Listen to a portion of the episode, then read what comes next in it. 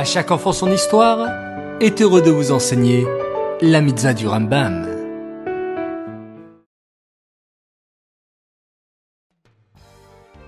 Bokertov les enfants, j'espère que vous allez bien et que vous êtes en pleine forme.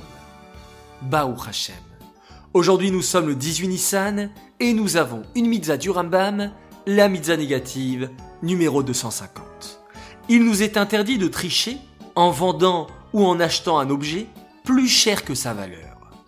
Il est formellement interdit de vendre un objet au-dessus de son prix, c'est-à-dire plus d'un sixième, qui serait dû à une erreur. Par exemple, si un objet vaut 5 euros et que je le vende 6 euros, si l'acheteur ne sait pas qu'il ne vaut que 5 euros, alors le vendeur a le devoir de lui rendre 1 euro, sinon il est appelé un voleur.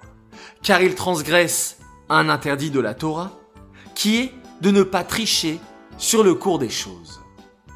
Cette mitzvah est dédiée les Nishmat, Gabriela Batmoshe, Aléa Shalom.